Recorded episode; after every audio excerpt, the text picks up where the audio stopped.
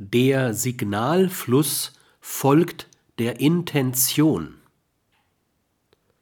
Nicht selten sind Signalflussstörungen auch darauf zurückzuführen, dass Kommunikanten den Zweck, das Ziel oder das Interesse des anderen nicht kennen oder verstehen.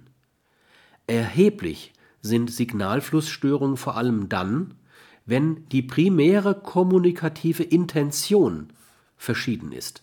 Das gilt ganz besonders, wenn der eine Partner die Signale zum Zweck der Bildung sachorientierter Information aussendet, der andere sie aber als zur Bildung personenorientierter Informationen, etwa Kontaktvergewisserung, Selbstdarstellung, versteckte Appelle, versteht oder verstanden haben möchte